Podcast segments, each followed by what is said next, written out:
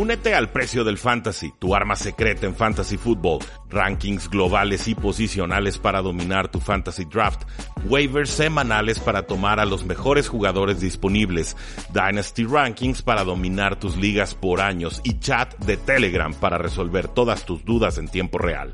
Visita stam.store diagonal precio NFL o da clic al link en este episodio para suscribirte.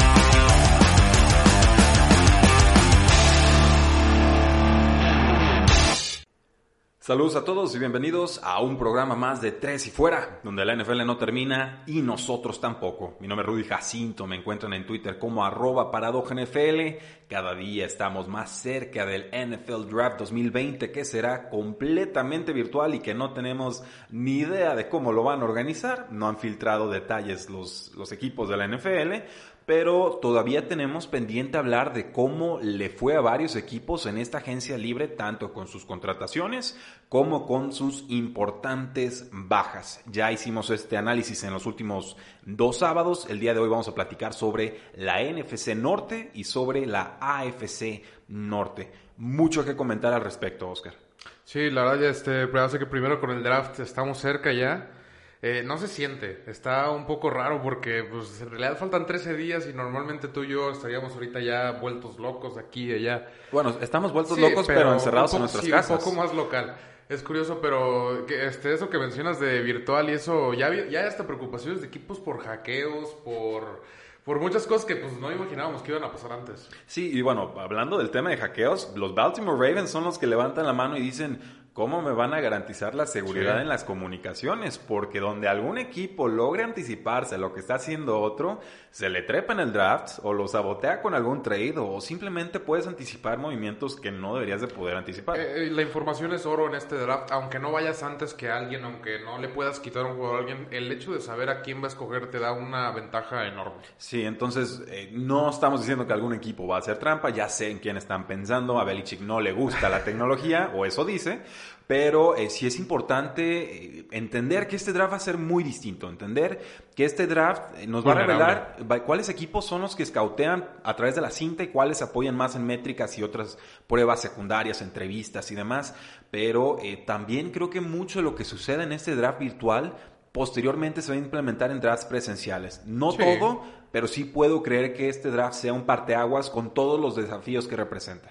Sí, sobre todo el aspecto creo que de cada equipo, eh, el hecho de no tener que estar ahí, el hecho de, poder estar trabajando desde, por, ejemplo, tu centro de tus instalaciones, eh, que normalmente así de todos modos es, pero ahora va a ser 100% de esa manera. Creo que muchos equipos van a poder tomar varias ideas y demás de este draft para poder hacer su trabajo de mejor manera, porque obviamente van a tener que depender de, de ciertas herramientas y van a aprender a usarlas mejor por el mismo hecho de tener que aprender a usarlas. Entonces, pues, futuramente puede beneficiar. Creo que combinas esto con un draft normal y a lo mejor a ver qué sale. Sale algo mejor. Y también vamos a descubrir quiénes son los verdaderos tomadores de decisiones en las distintas franquicias. Porque aquí eh, va a estar, debería de estar muy centralizada la toma de decisiones, sobre todo porque no van a estar todos los scouts en el cuarto, porque GM y head coach no van a estar en el mismo lugar y eso debería de complicar la toma de decisiones. Va a ser un draft muy interesante, muy prometedor, complicado, pero pues aquí está Tres y Fuera para darles toda la información al respecto. También ojo en tresyfuera.com y también en YouTube, nuestro canal oficial, estaremos subiendo un video con los top 5 prospectos por posición todos los días. Aunque no haya top 5. Aunque no haya top 5. De aquí hasta que empiece el draft el 23 de abril. Empezamos con corebacks el día de hoy a mediodía para que no se lo pierdan tan pronto terminemos este episodio. Sí, y, no lo olviden, el mismo día del draft vamos a estar en vivo este, para poder estar platicando con ustedes y transmitiendo en vivo, respondiendo sus preguntas, predicciones y todo lo demás en tiempo real durante el draft, así que va a estar divertido. Sí, las reacciones en tiempo real son épicas. Sobre todo cuando hay un trade y dices, a ver, ¿cuál es el escenario que están buscando? Y dices uno, y latinas, También wow. ese momentito cuando no sabes de quién es el trade, que solo dice trade en la Oh. pantalla, esos 10 segundos. El corazón se te Eh, congela. me- me acuerdo muy bien, por ejemplo, hace dos años con el de Josh Rosen, cuando vi que Miami cambió el Big 10, yo dije, tiene que ser. Tiene, Tiene, sí. que serlo. Y, y dicho y hecho, es, es emocionante ese pequeño momento. Sí, vívanlo con nosotros. Pero Oscar, hay que hablar de, lo- de la agencia Sí. libre. Quedan algunos equipos que comentar y ninguno más importante que los Baltimore Ravens, que tan prometedora temporada nos dieron con récord de 14 y 2 y ahora hacen adquisiciones sobre todo para reforzar la defensiva. Consiguen al defensive end Calais Campbell por la vía del trade. A, a mí me encanta Calais Campbell. Le aplican la etiqueta de jugador franquicia Matthew Judon. Podría ser eh, candidato ser cambiado, por el momento no hay nada. El centro Matt Scura se queda con un tender eh, sencillo. Michael Brockers que parecía que se iba eh, a los, ¿qué eran? Los Rams. Eh, no, era de, era de los Rams. Era de los Rams. Se quedaba con, bueno, ya, estaba con los Rams, se va con Ravens, no aprueba la prueba física y se regresa con los Rams. Eh, finalmente, pues ahí pierde un contrato de 3 años y 30 millones de dólares. El cornerback Jimmy Smith renueva por un año y 6 millones. Jugador útil, que ha ido no, y- menos y, que por le cae- lesiones. y que le cae muy bien a ese perímetro porque definitivamente no tiene que ser el estandarte, no tiene que ser el principal. Entonces la experiencia le ayuda a, obviamente, a ayudar a esa secundaria, pero sin la necesidad de tener que ser la estrella en todo momento, porque obviamente tienen ahí a Marcus Peters y, y no me acuerdo del otro corner en este momento. Pero sí, o sea, a lo que voy es que te- hay otros dos corners que definitivamente llenan ese hueco, pero el apoyo de un tercer corner en esta situación es muy, muy bueno. Sí, con las pérdidas, pues hay algunas notables. El linebacker, el, linebacker, el liniero Michael Pierce, el safety Tony Jefferson, el cornerback Brandon Carr, el ex vaquero, el tight end Jalen Hayden Hurst, que Hayden se va Hurst. con, eh, con los Falcons. Un trade caro. Sí, desde el supuesto reemplazo de Austin Hooper. Una, una segunda ronda por Sí. una ex primera ronda que nunca ha dado el ancho, que era el Tyrant 3 de los Ravens. Obviamente los Falcons en ese draft lo tenían muy bien calificado, pero yo, yo no pagaba una segunda ronda Sí, por él. que, que de hecho fue, no es ni la primera ronda más famosa de Ravens de ese año. Sí, o Digo, sea. obviamente es Lamar Jackson, pero sí eh, fue mucho menos de lo que lo esperaban. Y recuerdo incluso ese draft sí fue un movimiento medio raro por parte de Ravens cuando lo tomaron. Sí, no, no, no podemos creer que tomaron una ala cerrada antes del coreback que sabemos todos. Sí. Todos sabíamos que, Que, tenía que que, después no a Flaco. tuvo sentido, porque agarras a Lamar Jackson y dices, bueno, si quedas a Lamar Jackson, entonces ¿por qué no diste? Porque no, no fueron picks tan lejanos, sino No. fue 26 o 25 contra 32, obviamente que fue Lamar Jackson. Sí, creo que fue con un cambio con los Seattle Seahawks y Lamar Jackson fue tomado Sí. el 32.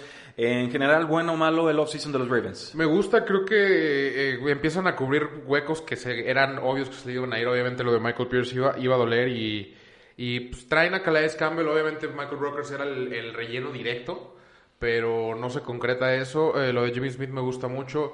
Ravens no necesitaba tanto. Creo que necesitaba hacer un, un pequeños upgrades que sí los hizo definitivamente Calais Campbell. Lo traen barato, obviamente es un contrato grande, no, no diría que sale barato, pero es un jugador consolidado ya con dos equipos diferentes y que jugó a- al nivel de su contrato que le dieron en Jacksonville. Sí, solo hay que mejorar el grupo de receptores de Ravens. Hicieron grandes cosas el año pasado con un grupo limitado, novatos, eh, alas cerradas y demás. Hollywood Brown creo que fue Intermitente, la, la pero luz. La luz de en sí de, de ese cuerpo de receptores y aún así Y Mark Andrews, Más o menos. que Ah, es, era el que número uno, aunque sea Tyrant por designación. Eh, pasamos a los Pittsburgh Steelers, este equipo que tuvo una, una temporada tan complicada con los cambios de, de coreback, con las lesiones, pues se les fue Antonio Brown, se les fue el coach de línea ofensiva. Eh, entonces la, la defensa fue la que apareció en este año y el, creo que el off-season nos deja muy claro que esa es la prioridad todavía. Consiguen al defensive end Bud Dupree con etiqueta de jugador franquicia, no dejan que se escape después de que por fin explota y de que por fin genera doble dígito de capturas de coreback. Yo tengo mis reservas con el jugador, creo que tuvo más sacks que, que lo que sus presiones de Sí. coreback debería de indicar y esto me hace pensar que ese número de sacks va a bajar el próximo año. Eh, y consiguen al fullback Derek Watt, tres años, 10 millones de Dos dólares. Dos de tres, juntan a dos de los hermanos Watt, al fullback y al linebacker, Sí. y pues solamente faltaría el de los Houston Texans. por ahí dijeron que están libre el 99, ¿eh? A ver si es cierto. El guardia Steven Wisniewski eh, firma por dos años. Wisniewski lo único que hace es cumplir. Rebota mucho de equipos, pero, pero, juega bien. pero, pero firma. Es, es como. Pues ese, ese jugador que. Es una garantía. Pasó durante a lo mejor 15 como Fitzpatrick. O sea, sabes que es Fitzpatrick, pero sabes que va a ser Fitzpatrick. Sí, yo no, yo no Por- entiendo por qué... por- para bueno o para mal. No, no entiendo por qué cambia tanto de equipo, pero bueno, generalmente sale muy bien calificado y es un jugador cumplidor y no veo que ninguno de sus compañeros se queje. En fin, es, es no. un, un caso extraño. El Titan Eric Ebron sale de los Colts, llega a los Steelers, compañero de Vance McDonald, que le ha costado por el tema de las lesiones ser constante, es un buen jugador. Ebron, pues de manos intermitentes, Sí. de repente dominante en zona roja, firma por dos años y 12 millones de dólares. Y yo prefiero pagar este contrato que, por ejemplo, el de Austin Hooper con los Sí, Cleveland Browns. definitivamente. Sí, yo mencioné lo de Austin Hooper que no me, no me encantaba, sobre todo el mejor pagado de la liga para la cerrada y creo que no... A lo mejor top 3, y, pero muy dudoso, Austin Cooper. Pero bueno, regresando a los Steelers, eh, una cosa que aquí me llama mucho la atención es que no, no gastan mucho, no se van muy... No, no, no avientan la casa por la ventana. Pero porque así es Pittsburgh y porque Pittsburgh sabemos que en el draft es bueno. Tienen ese general manager con, con toque de oro y, y la realidad es que confío plenamente en que Pittsburgh puede llenar los huecos que le faltaron porque sí le faltaron llenar huecos. Definitivamente ahorita el cuerpo de receptores es algo medio de duda. Obviamente después ¿Tú crees? A, a mí me gusta. A mí sí eh, me el gusta. problema es que lo hace- los hacen ver muy bien. Creo que el coacheo en Pittsburgh lo hace ver muy bien, pero la realidad es que en talento no vas a llegar muy lejos con lo que tienes ahorita. Sí jugaron bien, pero no, no creo sé. que llegues a grandes instancias con esos que tienes ahorita. Y curioso que mencionas lo de Antonio Ibarra, parece que fue hace dos años, tres ya. Pero no, apenas fue esta temporada y en realidad no, apenas llevas una de Juju siendo el receptor uno y no se vio tan bien. Ya se vio un poco más presionado, ya no se vio como ese receptor libre que queda porque todo el mundo está cubriendo a Antonio Brown. Sí, bueno, nos dice Fer Racilla. Está, recuerden que este video se está grabando en vivo, además del programa de radio. Estamos en Facebook, estamos en Periscope, estamos en YouTube Live, en Tres y Fuera. Y nos dice Fer Racilla, a Steelers le falta coreback, a mi parecer. Es prioridad. Sí, no. Eh, sí, no, sí les falta, O sea, porque ya se sí. acaba Big Ben. Sí, bueno, pero eh, es, es como lo mismo de New Orleans y Patriotas y ya se les está acabando. No, bueno, pero Tom Brady no viene de lesión y, y Drew Brees tampoco. Pero, no, bueno, Drew Brees más o menos. Ahí ya se empezó a hablar de lesión, pero a lo que voy es que creo que Big Ben, obviamente antes de la lesión, no se veía a una temporada de retirarse. Eso es a lo que voy. Creo que, bueno, si, si estamos hablando de Mason Rudolph, entonces sí, definitivamente necesitas un coreback, pero creo que todavía aguantas uno o dos años con Big Ben al, al frente sin necesitar urgentemente agarrar un coreback en draft o pagarle mucho a uno veterano o, lo que sea, porque pues puedes esperarte. Prefiero a lo mejor ahorita, sabes que tienes acceso a un receptor Jerry Judy, por así decirlo, te llega en draft, prefiero agarrarlo a él en vez de a lo mejor a Jordan Love. Sí, sí, ya lo tenemos claro, es que el futuro del equipo no está en como quarterback 2 en estos momentos con los Steelers. Eh, las bajas rápidamente antes de irnos a una pausa comercial. El lineado defensivo Javon Hargrave lo van a extrañar. Sí. El cornerback Artie Burns no lo van a extrañar. El linebacker Mac Barron, muchos snaps, poca efectividad, cortado. Desde que salió de Rams no, no era, ha levantado. era la historia de siempre. El safety Sean Davis y el tackle Anthony eh, Chiquillo, que, que tampoco creo que lo vayan a Eh, extrañar demasiado. creo que es así que lo único que vale la pena mencionar definitivamente les va a doler esa baja. Bueno, muy buen jugador. pues vamos a una pausa comercial y regresamos a Tres y Fuera. Regresamos a Tres y Fuera, donde la NFL no termina y nosotros tampoco. Yo soy Rudy Jacinto, me acompaña Oscar, Marius Kang en los controles locales y Lulú Martínez en los controles remotos de frecuencia deportiva. Gracias a todos los que nos están mandando sus comentarios en tiempo real. Nos dice Ferracilla, te faltó Brian Shazier, que ya mejor optó por el Bueno, retiro. Sí, este linebacker Sí, que tacleó mal y, y, pues casi se queda parapléjico y finalmente que- puede caminar. Que felicidades los Steelers por la manera en que lo manejaron Eh, a lo largo de estos espectacular, años. espectacular. Respetos, la verdad. Sí. Y, y la NFL en general, pues, que porque estuvo también en draft, así que... eh, Lo procuraron. Hubo apoyo de todos lados. Sí, definitivamente. Nos dice Wilmar Chávez, ¿cómo le van a hacer los equipos para que no se filtren las comunicaciones, no los espíen? Teléfonos no rastreables, líneas análogas, lenguajes cifrados para comunicarse la toma de decisiones. Yo propongo también quizás señales de humo y que hablen Sí, no. eh, indios nativos navajo, quizás como lo hicieron en la Segunda Guerra Mundial. Hay de todo, hay de todo definitivamente. Gracias a Ferracía que nos acompaña, ese fuego. Y Javier Galindo pregunta, ¿saben algo de camar a los Bills? Yo no. Mm, No, es ¿Alguien la primera vez que lo escucho, de hecho. Sí, no, no hemos escuchado de fuentes oficiales No, y, y algo así. siendo totalmente realistas, creo que no, no es una opción tanto por Bills como por los Saints. Sí, no, no, no, parece, no me parece un trade razonable. Pues, ¿quién, Sí, no. quién se quedaría? ¿Latavius Murray de corredor Sí, con no, los no, Saints? no es Bill O'Brien. No, no tiene, no tiene mucho sentido, creo yo. Eh, con los Cleveland Browns, agencia libre, pues estuvo muy movido. Otra vez. Mucho dinero. Mucho Tiene que ver. No, y mucha desesperación también. Sí. Hay nuevo head coach hay que, hay que darle lo que busca.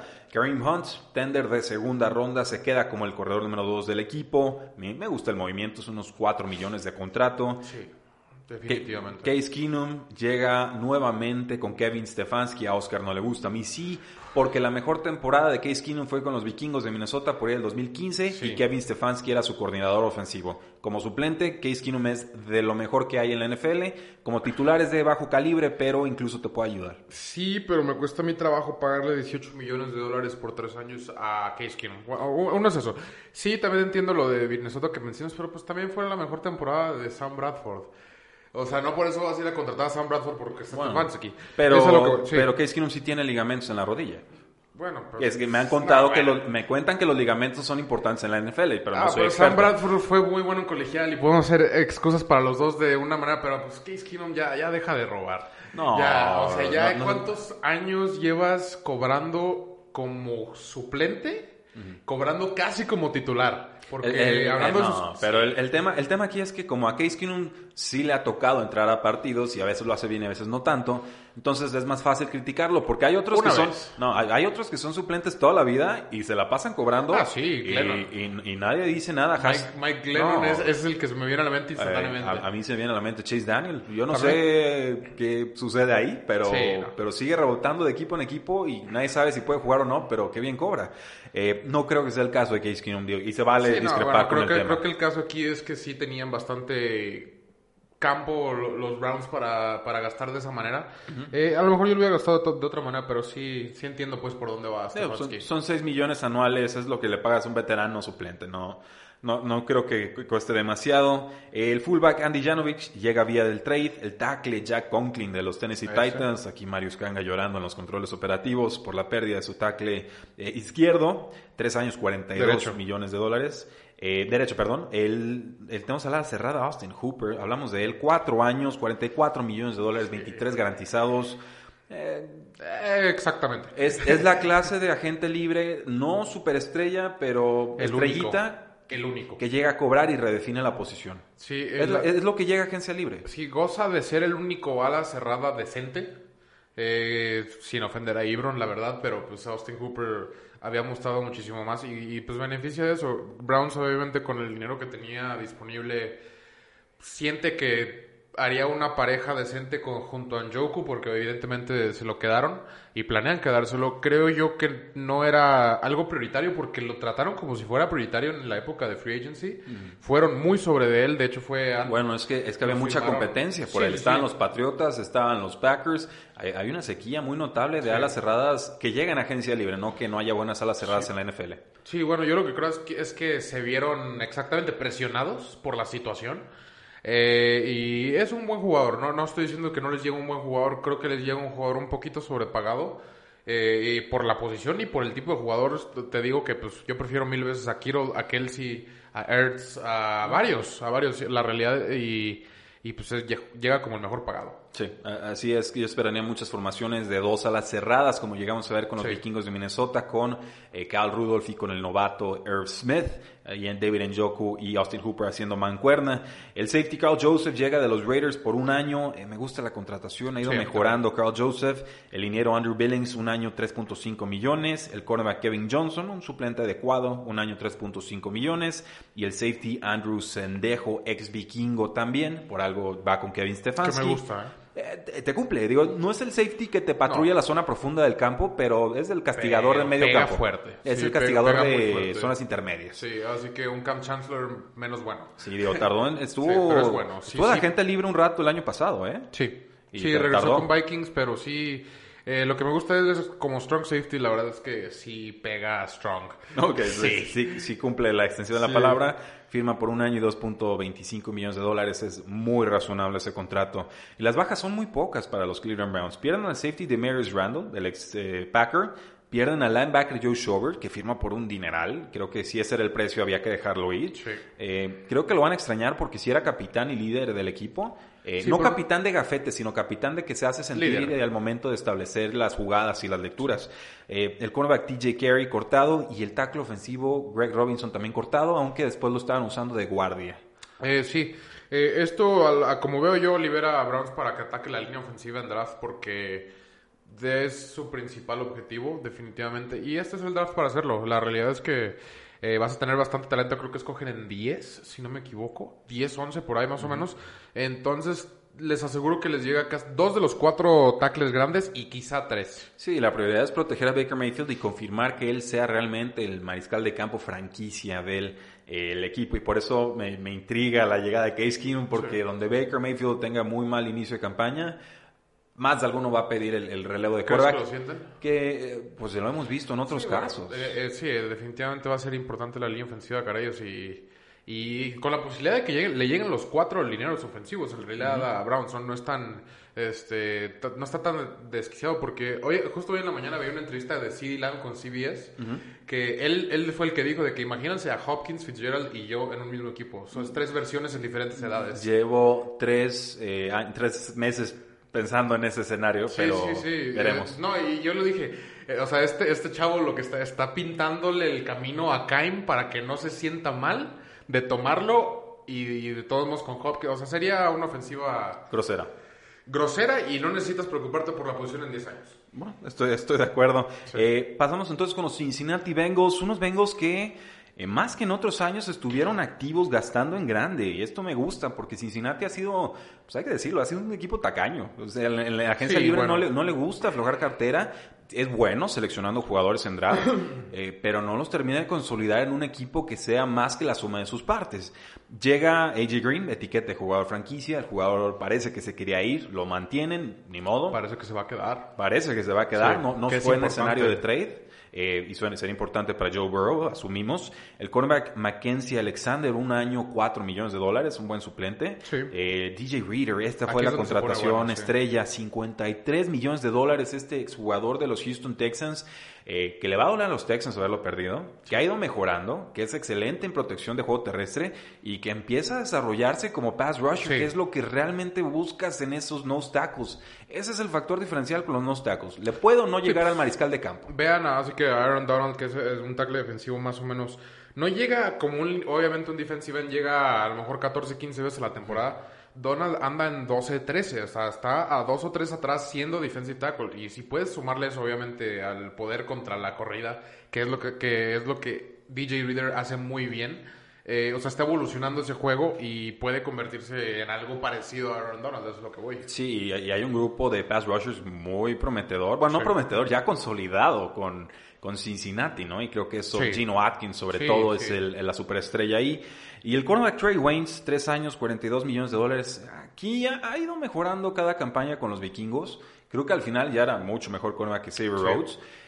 Pero no me llena la pupila. O sea, aquí sí me parece que gastan de más de lo que les hasta el momento mostraría producir el jugador. Sí, bueno, yo como lo veo es que no les quedó ningún corner. Creo que no había ya nada disponible. Obviamente, el, tanto. Eh, se me fue el nombre que se fue a Miami, el que era de Dallas que a ti te encanta. Eh, ¿Byron Jones? Sí, Byron Jones, perdón.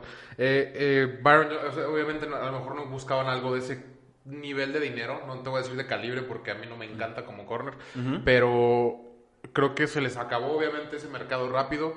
Pagaron un poco caro a lo mejor por lo mismo y porque también si tú te pones a pensar en el draft, pues agarran a Burrow y le tienes que esperar a 33. No sé qué tan. No, no es tan profunda la. Salvo Jeffrey Okuda, no es tan profunda la clase de cornerbacks y creo que te conviene más mejor asegurar algo, alguien que, una, que así como dices tú, va mejorando, trae experiencia y que puede entrar directo a, ese, a esa posición de titular y resolverte la posición de cierta manera. Sí, lo importante es no llegar con necesidades muy obvias al draft, porque entonces te pueden leer los otros equipos, pero sobre todo puedes verte en la mala toma de decisiones de tomar por necesidad en lugar de por el talento del jugador.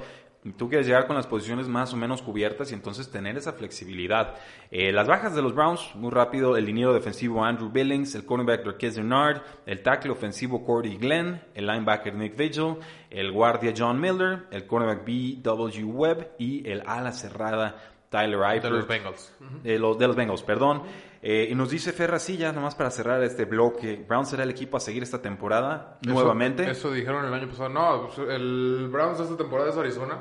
Eh, por más que me duela porque no quisiera tener ese título. Eh, Eh, ¿A qué te refieres? ¿Muchas contrataciones de excepción en el sí, año? creo que en cuanto a hype, en cuanto a emoción y en morbo y demás, este Browns ya bajó un poco eso. Ya, Ya decepcionó. Sí, ya decepcionó como suele hacerlo Browns desafortunadamente, pero eh, Browns ya va a entrar en la etapa de, ok, nuevo coach, a ver qué sale. Creo que Browns va a entrar en ese, en ese papel de la temporada de a ver qué sale en vez de van a ser buenos otra vez. No, creo que pues, ya, ya vimos qué pasó la temporada pasada. Bueno, con eso cerramos el análisis de agencia libre de la AFC Norte. No se vayan porque regresando de la pausa vamos con la NFC Norte.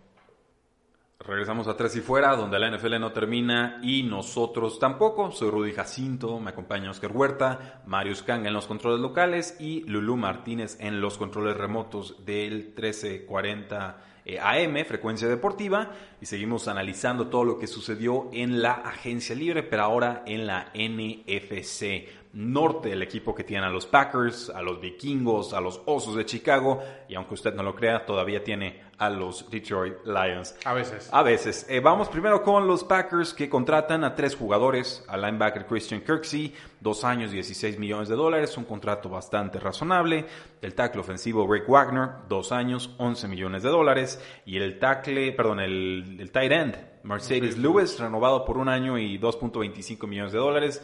Les encanta renovarlo, ¿eh? Sí, sí, creo que eso viene ya así como que de homegrown de casa y, y, pues sí. les, no- les cuesta desprenderse de las alas cerradas a los Packers, es lo que he notado. Sí, bueno, pues se deshacen de uno afortunadamente que ya llevaba rato también sin... Hablando de cobrar sin, merecer. Exactamente, Jimmy Graham se va. Oye, pero dardo envenenado, ¿eh? Porque se lo mandan a los osos. Sí, bueno, claro. pues, Este, Jimmy Graham ya lleva rato que definitivamente no es Jimmy Gra- Graham y pues qué bueno que por fin se fue. Eh, Kirksey obviamente llega a reemplazar a Blake Martínez, creo que es un mejor jugador. Este, por lo menos más rápido. Blake Martínez era algo lento ahí. Y pues pierde, pierden bastantes jugadores. Creo que Muchos. eh, no se menciona mucho, pero pues perder a Bulaga, perder a, a Martínez, perder a, Graham, hasta el mismo Allison, que de cierta manera en momentos clave el año pasado entró por obviamente tantas lesiones. Este, pierdes muchos titulares. Sí, así, o sea, así lo veo. Se te va el linebacker Blake Martínez, se te va el tackle ofensivo Brian Bulaga, muy lesionado, pero también talentoso. El cornerback Tremont Williams, creo que ahí no hay mayor problema. El receptor número 3, Jerónimo Allison, un receptor slot, lo van a intentar reemplazar por ahí con, eh, si alcanza a llegar un receptor de los, de los Indianapolis Colts. Se me está Eh, escapando Devin sí, Funches. Sí, Funches. Sí, no, no aparece todavía en nuestra lista aquí, pero llega como por 2, 3 millones de dólares. Es, un- es una especie de ala cerrada, pero lo, lo acomodan de receptor Sí, abierto. Eh, la universidad jugaba de ala cerrada. Yo, Sí, es un slot pesado. sí, yo, lo lo pondría yo. literal, le diría, Sí. ¿quieres jugar? Ponte de ala cerrada. Si no, eres el receptor número 4 y hazle como quieras. Digo, no es como que haya mucha competencia ahí en, en el cuarto de la cerrada, incluso cuando estaba Jimmy Graham. Exacto, se va el, el defensive end Kyler Fackrell y, este tema de Jimmy Graham que lo mantienen el año pasado, les costaba 5 millones de dólares mantenerlo, así lo deciden. Para mí, lo he dicho muchas veces, desde el off-season pasado ya se tuvo que haber ido y lo aguantan y no hizo absolutamente nada de Bueno, trascendencia. eh, el otro día vi un tweet, no me acuerdo exactamente cuánto era, pero creo que Jimmy Graham, desde que salió de Nueva Orleans, ha cobrado como 16 millones de dólares. Y yo no recuerdo nada que haya hecho Jimmy Graham después de que salió de Nueva Orleans. Algunos buenos partidos con Russell Wilson Pero antes de que se lastimara Graham. Sí. Muy limitados. Y pues pasamos entonces con los vikingos de Minnesota, estos vikingos que cuando perdieron en la, pues en la postemporada, yo pensé, y creo que lo que han hecho en esta offseason confirma, que este bloque ya no aguantaba, o sea, que habían llegado a un techo, que habían llegado a su límite, que ya estaban gastados de más, que muchos de los veteranos iban a tener que ir y que entonces venía una reconstrucción, no necesariamente completa, pero sí eh, agresiva. Y, es lo que ha sucedido en estos momentos. El liniero defensivo Michael Pierce, tres años, 28 millones de dólares, pasa de Ravens a este equipo. El safety Anthony Harris se queda con la etiqueta de jugador franquicia. Sorprende, pero es un buen jugador. El fullback CJ Han renueva por cuatro años y unos 12 millones de dólares. Nada mal para un fullback. El linebacker Eric Wilson recibe el tender de segunda ronda, se queda en el equipo y por ahí consiguen el pick número 22, más una cuarta y una quinta y una sexta cortesía de Buffalo para vender a Stephon Diggs o por vender a Stephon Diggs. Sí, bueno, la cuarta, quinta sexta creo que es propina. Ahí lo que importa es la primera ronda y creo que esa va a ser su adquisición más importante. A lo mejor Michael Pierce ahí lo discute eh, del offseason porque pues te da, un pick bastante bueno. Primera ronda es primera ronda a fin de cuentas. 22 eh, todavía estás en ese rango que te puede llegar un jugador elite, ya sea porque otros equipos tomaron por necesidad o por otras cosas. Eh, y creo que le saca buen valor a Stephon Diggs, así que no creo que lo extrañen tanto por la situación en la que estaba ya. Eh, Adam Tillen definitivamente es capaz de cubrir esa posición de receptor 1 y pues tienes ya dos picks para el draft que puedes llenar huecos y no, como dices tú, no llegas con huecos tan obvios porque el hecho de hacer, deshacerte de Stephon Diggs no te pone de todos modos en una urgencia sí, para receptor. Tienes toda la razón. Nos hace observación el público. Muchas gracias. Go Go MX nos dice, faltó el tackle derecho Rick Wagner, que firma por dos años y 11 millones de dólares. Un jugador que fue cortado por los Detroit Lions. Ahí queda el apunte. Eh, y sí, son muy notables las bajas de los vikingos. En, serio, eh, para los aficionados va a ser muy raro este, leer tantas caras nuevas o no encontrar las caras conocidas. La defensa, sobre todo. En defensa, sobre todo. Pero se basa a Fondex. Y, el tema con los vikingos es que les ha costado horrores encontrar un receptor número 3 de calibre.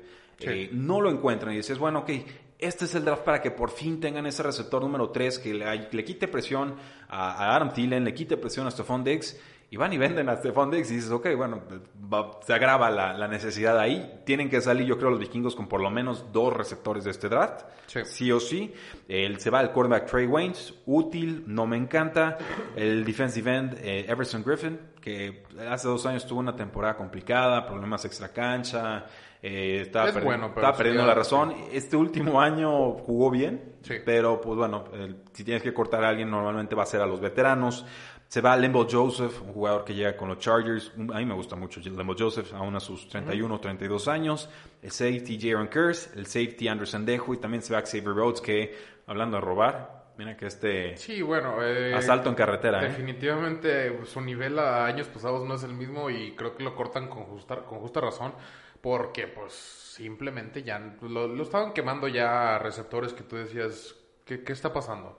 Sí, eh, eh, era, eh, es muy raro este tema de los cornerbacks, Oscar. ¿Por qué de un año al otro parecen desaparecer de la faz de la tierra? Porque sucede mucho, o sea, tienen temporadas espectaculares, los vemos dominando, Pro Football Focus los califica re bien, y de repente el siguiente año salen en el sótano de las tablas y no producen y les generan jugadas grandes. O sea, ¿qué, qué, se descompone o, por qué o de qué depende el cornerback en su situación para brillar o, desaparecer? Una, para mí es una de las posiciones más difíciles de entrada. Porque tú dependes 100% de, de tu oponente, ¿no? O sea, no, no hay algo que tú puedas hacer previo o antes de la jugada para poder mejorar tu juego. Todo lo tienes que hacer dependiendo de lo que haga el receptor que estás cubriendo. Es una posición de reacción. Sí, totalmente de improvisación. Sí puedes imponer condiciones sí puedes en la imponer condiciones, pero a final de cuentas la cobertura es lo que va a dictar y la cobertura ya no es en la línea necesariamente. Sí es importante para a lo mejor tener un poco más de... para que no se te separe tanto el receptor y todo lo que quieras, pero sí es una de las posiciones más importantes y es una posición que el desgaste, o sea, si bajas tantito tu velocidad se va a notar muy, muy rápido. Es, es muy difícil de esconder tu desgaste físico, es muy difícil de esconder tu, tu mala técnica, si es que la tienes, porque un receptor no te va a perdonar. Es de los pocos duelos uno contra uno que tan puros en, en, el campo de juego, porque, por ejemplo, como liniero a veces te toca el de la derecha, te toca el de la izquierda, te ayuda a alguien, a veces no te ayuda a alguien. Hace stunts, engaños, acá, acá, es cuadrilátero uno contra uno y obviamente se va a notar cuando vas de, eh, de bajada en vez de subida. Sí, en, en ese sentido me hace pensar que el quarterback sería como el portero del Sí, fútbol americano, ¿no? De que, Pero no aguantan tanto. No, pero no aguantan tanto. Sí, los porteros suelen ser bastante longevos, pero el, el error se nota mucho y cuando aciertan, Exacto. no, no siempre se les aplaude. Pero sí, el caso de Xavier Rhodes fue muy notorio, cae por completo. Era un jugador superestrella hace dos años. Sí. No, y era superestrella, estamos en un top- corner top 3, quizá top 2. De, y de una de las mejores Sí. defensivas en toda la NFL y por eso me, me brinca y me llama tanto la atención de, de- estos sí, vikingos. e- e- esta posición específicamente es donde más vas a ver este tipo de cosas. Oscar, con todos estos cambios que han tenido los vikingos, ¿qué sería una temporada exitosa para esta franquicia? Mira, sigues teniendo a Kirk Cousins, sigues teniendo a Adam Thielen, sigues Renovado teniendo- Kirk Cousins, Sí, sí, sí, exacto. Sigues teniendo a Dalvin Cook, sigues teniendo piezas en la defensa importantes. No te estoy diciendo que, que sigue siendo la misma defensa de hace años, pero no. Yo creo que tírale a una 8-8. Ya si, si te vas a 10 ganados, es una súper exitosa. Pero Así lo diría yo, aguanta, ¿aguanta Mike Zimmer como head coach con un 8-8? No sé. Porque lleva No sé, rato. El hecho de que se haya ido Stefanski, el hecho de que ya es él y solo él, puede que no. Sí, porque desde el 2014 a la fecha le ha costado mucho a este equipo ganar Sí. a domicilio. Ya por fin tuvieron esa victoria grande en, en postemporada. No, Kirk Cousins la les tuvo. costaba hasta su casa, hasta el nuevo estadio. Sí, sí, sí. La Eh, realidad es esa. Entonces, eh, yo pensaría que de 9-7 para arriba ya es ganancia para vikingos en este año. La realidad es que generalmente sorprenden de forma grata, pero no en postemporada. Y creo que esa es el- la gran incógnita con este equipo. Y sí, insisto, o sea, tocaron techo y ya no daba más ese equipo, pero eso no significa que las nuevas piezas les vaya a dar ese ímpetu nuevo, esa inyección de, de talento necesario que se desarrolle lo suficientemente rápido para que mejoren el récord del, del año pasado. Sí, también va a ser importante la división. Ah, es- ese era mi otro punto. Porque, pues, ¿quién más está en la división? Y, Está y- difícil. Y, eh, más o menos. No, Yo sí, está complicada. Eh, lo- bueno, los Packers son, ahí van a estar. Es lo único. Los Osos de Chicago por lo menos ya le pusieron competencia a Mitchell Trubisky y ahorita hablamos de eso. No, sí, sí, pero a lo que voy es que yo creo que Minnesota sigue estando, creo que claramente arriba de Chicago. Y es a lo que voy. No creo que le sufran tanto la división. Creo que ese segundo lugar sí está muy, muy al alcance todavía. eh, con la posibilidad de ganarla. O sea, digo, Green Bay perdió mucha gente también. Sí, eh, tengo un poco más de fe en lo que están haciendo los Packers en, en estos momentos, pero vamos a una pausa comercial y regresamos a Tres y Fuera. Regresamos a Tres y Fuera, donde la NFL no termina y nosotros tampoco. Yo soy Rudy Jacinto, me acompaña Oscar Huerta, Marius Kang en los controles locales y Lulú Martínez en los controles remotos. Oscar, nos quedan dos equipos por analizar en este pues recuento de agencia libre de los equipos del norte, por lo menos por divisiones, porque muchos no están en el norte, pero ya hablamos de la AFC Norte, de los Steelers, de los Ravens, de los Cleveland Browns y de los Bengals, y también ya hablamos de los Packers y de los Vikings. Pasemos entonces a los Osos de Chicago. Estos osos que por fin se atrevieron a verse en el espejo y aceptaron sin decirlo que su mariscal de campo no es la solución. Y no significa que lo vayan a tirar a la basura a la de ya, pero significa que por fin le pusieron competencia seria. Y no es Cam Newton, que creo que era la decisión ideal, pero no. se llama Nick Foles, es un líder, tiene un MVP de Super Bowl, ha rebotado por varios equipos, pero creo que en el vestidor es 100 veces más peso lo que te puede representar un Nick Foles que un Mitchell Trubisky que no le veo el temple para competir, ni siquiera con Foles, que es un, es un mariscal de campo bastante noble, cristiano, y no es de los que se le pone al tú por tú a sus compañeros. Sí, bueno, de entrada creo que, bueno, ya se hizo el trade y hay que verle lo bueno, pero yo no hubiera hecho este trade jamás. ¿Por qué? Eh, Nick Foles ya, no, no, no, creo que, no quiero decir que ya fue, pero definitivamente no es la solución. Una en tu sistema. Eh, tu Pero eh, sistema... ya ha trabajado con, Sí, ya ha trabajado, pero definitivamente lo que estás buscando con Trubisky, o lo, en lo que llevas trabajando por lo menos los últimos dos años, es algo diferente a lo que está acostumbrado a hacer Foles, referente a lo que decías de Cam ¿Qué, Newton. qué has estado trabajando con Mitchell Ese Trubisky? es ¿Y dónde están los resultados? Como para decir, no puedo traer algo distinto. El, el problema ahí es que simplemente no ha ejecutado Trubisky. Eh, Obviamente el, el plan de juego, el sistema, todo lo que quieras, eh, se ve marcado. La, la falta de ejecución es otra cosa. Eh, en base a eso, lo que dijiste ahorita de Cam Newton era- a mí me parecía muchísimo mejor opción. Este, obviamente por el estilo de juego de Cam Newton es muchísimo más parecido al de Trubisky. De acuerdo. Y, y no necesariamente crearle una competencia. Eh, a lo mejor en un inicio sí, pero después tómalo como que una enseñanza. Porque obviamente no haga, una no agarras a Cam Newton con un contrato completo, lo hubieras agarrado con lo que le queda de contrato. Que, Ah, o sea, tú hubieras hecho el trade por él. Exactamente. Ok. Eh, que- Un año, 22 millones de dólares. Exactamente, te queda ese a lo mejor, lo metes o no lo metes, independientemente de lo que pase, eh, que obviamente eso lo defines en, en tu competencia de quarterbacks. Eh, le vendría muchísimo, le hubiera venido muchísimo mejor a Trubisky, a Cam Newton que Nick Foles. No, Y no. a los osos en cuanto a cuestión.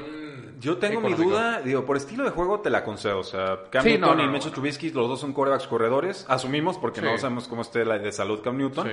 Y creo que eso también afecta para que no lo firmen.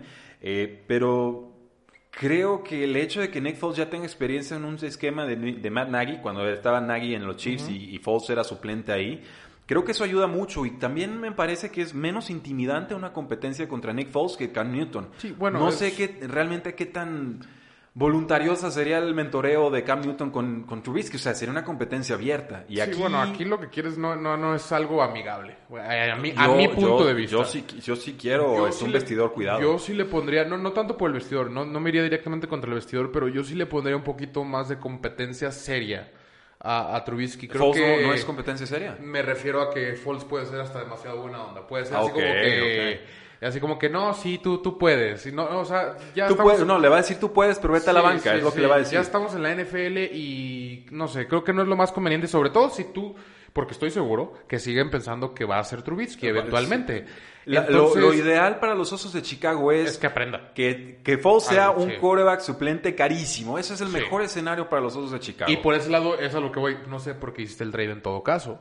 Si, si es a lo que le tiras. Porque en el fondo saben que Trubisky yo ya no- prefiero, Yo prefiero jugármela con Newton a que explote como ha explotado antes, a que, así como dices tú, un suplente, un suplente carísimo en Nick Foles. Pero bueno, así que... Decisiones, Que decisiones. creo que no es lo más importante que hizo Chicago este offseason. Fue lo que más llama la atención, obviamente, por ser coreback. Sí, yo, yo lo que le concedo a los Osos de Chicago es que por fin se atrevieron a poner la competencia. Sí. La que sea. Ahora sí que Sí, eso sí, medianamente competencia ya es un paso hacia adelante porque, ah, cómo ha estado necio el general manager Ryan Pace con ese tema, ¿eh? Eh, pero bueno, otros movimientos. El linebacker Danny Trevathan renueva por tres años. El pass rusher Robert Quinn, cinco años, 70 millones, 30 garantizados. Wow. Eh, me gusta. Sí, creo que definitivamente llena el hueco de... Ahorita te digo. de Khalil Mack. de Cal- No, no, nadie llena el hueco de Khalil Mack. Pues es la posición. sí, bueno, pero eso es una muy buena opción. Es un gran jugador, obviamente se le va a Dallas y pues... Sí. Sí, sí. Estás, el- estás Es que- pensando es en que- Leonard Floyd. Sí, estoy pensando en Leonard Floyd, pero me también estaba pensando en la defensa que sigue teniendo Chicago. Y sigue siendo, creo que, top 3 de la liga. Obviamente, Por talento, sí. e- ese top 3 cambia exactamente en base a cómo se desarrolla la temporada. Eh, hace dos años vimos que fue Chicago, el año pasado estuvo ahí entre Patriotas, entre Buffalo un rato, así que hubo un poquito de todo. Pero a lo que voy es que Chicago sigue teniendo esa defensa capaz de ser top 3, top 1 en esa temporada. Bueno, también recordar, Robert Quinn reflotó su valor con los Vaqueros de Dallas, doble dígito de capturas, y son números verdaderamente impresionantes. Eh, firman al en Jimmy Graham, dos años, 16 millones de dólares. Los Packers se siguen riendo de este movimiento, no, yo no lo pueden creer. Les garantizo que se siguen riendo de este movimiento. En estos momentos los dos de Chicago tienen 10 alas cerradas en su roster. Alguien explíqueme por qué. El safety Dion Bush renueva por un año, el cornerback Artie Burns firma por un año, no sé para qué, y el safety Jordan Lucas un año y un millón de dólares. Las bajas pues son, son varias, algunas sí son notables. El cornerback Prince Amukamara, un suplente cumplidor, el receptor profundo Taylor Gabriel, intermitente, no, nunca es la, la amenaza principal, pero es la velocidad y te puede ampliar el campo para que los otros receptores hagan más. El linebacker Nick Krichowski, este sí lo van a extrañar, creo yo. Sí. Eh, el pass rusher Leonard Floyd, que pues, no se ha consolidado, no creo que lo extrañen mucho, desgraciadamente. Ahí ratitos, pero no, nunca fue lo que esperaban que fuera. Bueno, tiene, tiene un compañero muy dominante y no explota, entonces si, si con esa ayuda no, no No, y, truena, y pues... ahora lo- los estudios por Quinn. y pues, Sí, eh, eh, creo que sales, sales bastante ganón, aunque salió muy caro también Robert Quinn. Sí. El linebacker Kevin Pierre-Lewis, el cornerback Chase Daniel, que pues cambia de equipo, no sé por qué, no sabemos si es bueno o Ah, malo, simplemente, bueno, le- sí le- sabemos. Le gusta cambiar de aires. Sí, cada que entra es como, Ah, ¿Dónde me quiero ir a vivir ahora? Sí, Sí, sí. no, definitivamente. Hay jugadores así. Pero pues el hecho de ser quarterback suplente confiable, entre comillas, porque pues qué tan confiable es pues, Chase es que si nunca lo ves en acción, no- exactamente. Creo que, creo que como quarterback suplente es lo mejor que te puede pasar. Que nunca juegues. Nunca juegues y el hecho de ser continuo en la liga hace que te contraten y hace un efecto de, bola de nieve y eventualmente pues vas a estar cobrando 5 millones por tener 35 años, 15 años en la NFL y jamás un snap. Pues sí. O sea, Básicamente es, eso es pasa. muy buena gente el de Chase Daniel, sobre Sí. decirlo. El guardia Cal Long se retira y el safety Jaja Clinton Dix también cambia de equipo. En general, ¿cómo ves este offseason de los Osos? Eh, balanceado, creo que pues, lo más llamativo, como dijimos, es que le ponen competencia a, a Mitchell Trubisky, pero pues no, no creo que se van y llegan, así como que como quien dice, se van cosas, se van jugadores que eran importantes, pero llegan jugadores a lo mejor igual de importantes. Bueno, y entonces llegamos a este último equipo. ¿Está o no está en la silla caliente Matt Patricia, el head coach de los Sí, Detroit Lions? definitivamente. No, definitivamente. Y- Tiene este año y nada más este año. Y donde empiece ¿Rojito? 1-7, algo así. No, bueno, 1-7. Bueno, 1-5 ya no se fue. tan lejos. Yo creo que 2-4, 2-5, creo que sí se pone peligroso a media temporada. Bueno, pues las contrataciones son claras, marcadas y costosas. El cornerback Desmond Trufant sale de los Falcons, Sí. llega a los Lions, dos años, 21 millones de dólares. Por Slay. El reemplazo directo del cornerback Darius Slay que manda este equipo a las Águilas de Filadelfia. Bueno, lo, lo contrataron antes de hacer el trade, lo cual es Ah, no, estaba... Pero sí. Slay ya se había ido desde Sí. mitad de temporada del Sí, año pasado. pero hasta el mismo Slade dijo así como que ya con esto va a ser Ya, más por fin. fácil. Ahora sí, ahora trade. sí. Sí. Sí, el safety Jaron Curse, un año 2.75 millones de dólares. El linebacker Jamie Collins, ojo, aquí un expatriota trabajando con expatriota. Creo Qué que eso raro. es- no, eso es importante porque Jamie Collins fue a Cleveland y no rindió. Entonces, el hecho de que sea un expatriota el que lo va a dirigir me hace pensar que aquí sí podría rendir. Eh, Tres años, 30 millones, 18 garantizados. Es un contrato importante para un jugador que el año pasado tardó en firmar. Lo hizo por un año y fue por menos de 5 millones de dólares. Sí, de hecho se esperaba que firmara por más. El año pasado mucha gente pensaba que iba a ser de los de los principales. Pero estaban, estaban, Sí. todos estaban asustados. Sí, sí, sí, todo el mundo estaba un poco... Lle- Llegó en su momento a ser el linebacker más caro del, de la NFL. Sí, exactamente. Y no rindió. Sí, eh, obviamente estaban escépticos. Este, creo que es una buena contratación. Si, como dices tú, si alguien lo puede reanimar, eh, es este, su ex coach. Obviamente Matt Patricia sabe cómo jugar con él. El problema es que Matt Patricia no sabe cómo jugar con el resto del equipo. Mm, un pequeño, gran problema. Eh, ah, Chase Daniels, bienvenido a la conversación. Sí, nuevamente. firma por tres años y 13 millones de dólares. Ya pónganle un suplente de veras al pobre Matthew Stafford. No puede ser que tengan que jugar con la espalda rota porque nadie más le puede ayudar. En serio. Que bueno, el eh, David este, Blow jugó relativamente bien cuando tuvo que jugar. Pues aquí está el voto de confianza que le pusieron. Tres años y 13 millones de Chase Who Daniel. Sí. Sí, y Que bueno. sigue cobrando. No, pues bien por él. claro. Aquí estamos a favor de que los jugadores cobren. Claro. La cosa es que pues también estamos a favor de que rindan en los equipos. Eh, en fin, el safety Duran Harmon llega por la vía del trade de los Patriotas, creo que fue por una quinta ronda. El liniero Danny Shelton llega también de los Patriotas, dos años, ocho millones de dólares. Trae. Eh, y, un, y un tema aquí, creo que se siente tan inseguro Matt Patricia que quiere establecer una cultura importándola. en vez de desarrollar una cultura en el vestidor, quiere importar, a, si quiere importar a todos los patriotas que pueda. Sí, exacto. Y la quiere traer. Creo que eso es un problema, porque entonces los jugadores que no sean del ex esquema de los Patriotas van a Eh, sí, sentir va- que va no ser- tienen Va a oportunidad. ser chile, mole y pozole donde exactamente se sientan excluidos. Va a haber facciones en el vestidor. Y va a haber grupitos y pues va a aparecer una preparatoria. Y Matt Patricia definitivamente no es la persona indicada para manejar ese tipo de situaciones. Eh, bueno, ve- veremos qué sucede ahí. Y una de las contrataciones que menos me gustó, eh, Halpolivati, Urgencia. Vaitai, tackle suplente de las Águilas de Filadelfia, el jugador número 6 de esa línea ofensiva. Se sacó la lotería. Se firman por 5 años y 50 millones de dólares. Vamos, sabemos que el año, del año 3 en adelante la NFL es dinero de mentiritas porque si el equipo te quiere cortar, te vas casi Sí, sin, sí. sin cobrar nada. Pero, No, pero te garantizan siempre cierta cantidad y todo lo que quieras. ¿qué sucedió aquí? O sea, Urgencia. ¿qué, qué- Creo yo que ¿a quién vieron que no, que no vi yo en el campo? Creo que definitivamente sintieron que se les acababan los tackles, no sé qué pasó ahí, pero sentían que su línea ofensiva iba a ser igual o peor que la pasada. Y pues evidentemente Matthew Stafford no se está haciendo más joven. No. Y se sintieron presionados, presionadísimos. Lo cual se me hace curioso porque son de los pocos equipos en el draft que tienen carta libre. Que pueden prácticamente hacer lo que quieran. He, he, estado pensando sobre eso, Oscar. Si libre porque están en el pick número 3. En el, sí, en el 3 no necesitan coreback, entre comillas, y obviamente Chase Young se va a ir en 2. A lo que voy la, es que La duda un, es, un... bueno, la, ¿qué tanto están dispuestos a bajar? Porque del 10 para abajo, cualquier equipo se ah, quiere no, trepar no, al estoy, 3. estoy totalmente de acuerdo. Yo creo que del, del 10 para arriba hay bien poquitos que se animan. No, pero por ejemplo, en 3 puedes tomar un tackle. Ah, no, sí, yo asumo es un escenario que, de trade. Es a lo que voy, o sea, te comportas como si no pudieras tomar un tackle en ningún lado, de ninguna manera. Y es lo que por eso me extraña de parte de Detroit. Le pagas 50 millones a un suplente, habiendo cuatro tackles de calibre elite. Sí. Eh, por el resto de, tu, de su carrera, por así decirlo, unos 10, 12 años. Uh -huh. Cinco de esos años con contrato de novato. Y vas y le pagas 50 millones. Por eso no me cuadra. Pues igual O querían sea, dos. fuera Dos tackles en vez de uno. Fuera Detroit, no sé, este, pick 20, algo así que tú dices, no me va a llegar nadie de este calibre. Lo entiendo, eh, es totalmente justificable.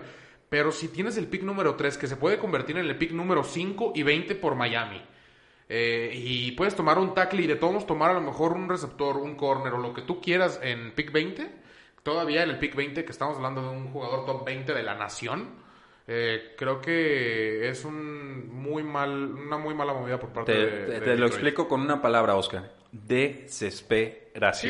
Se sabe, Sí, Matt sí, Patricia en la silla caliente y está Sí. haciendo todo lo que puede, bien mal o, o- o peor. Pero, o sea, sí hubo nombres como para, o sea, págale a Bulaga. Pues sí. O sea- Eh, las pérdidas, el cornerback Darius Slay, el liniero Mike Daniels, el guardia Graham Glasgow, el liniero Damon Harrison, Snacks Harrison, el liniero Sean Robinson y el defensive end Devon Kennard, así como el cornerback Rashan Melvin. Son bajas notables, un, equipo en, algunas. sí, el- un equipo en fluctuación. Hay varios Cortes que no entendí ahí, el de Van Connard. Slay obviamente es la que más pesa, pero pues Snacks también ahí podría... Era retenible, eso Sí, es lo que voy. muy buen defensor much- contra la Muchos corrida. eran retenibles, que tanto Kennard como Snacks eran baratos, o sea, no salían tan caros. Por eso se me hace raro. No, no tenían así como que tú digas una urgencia de cap ni nada, bueno, por pagarle a Baitai supuestamente, yo creo. Pero no, no entendí qué pasó ahí. Pues no se diga más, nos dice Bob Sanz, excelente chavos, aún con el virus no han perdido el ritmo y se ve que Mario y Lulu son unos buenazos en los controles. Claro que sí, puro experto, crack, superestrella en el equipo de Tres y Fuera, así nos gusta y sobre todo ustedes aficionados super cracks porque nos siguen escuchando, porque nos acercamos al NFL Draft y porque nos queda un episodio más la próxima semana para hablar sobre todo lo que sucedió en la AFC y la NFC Sur. Muchísimas gracias, la NFL no termina y nosotros tampoco. Tres y fuera.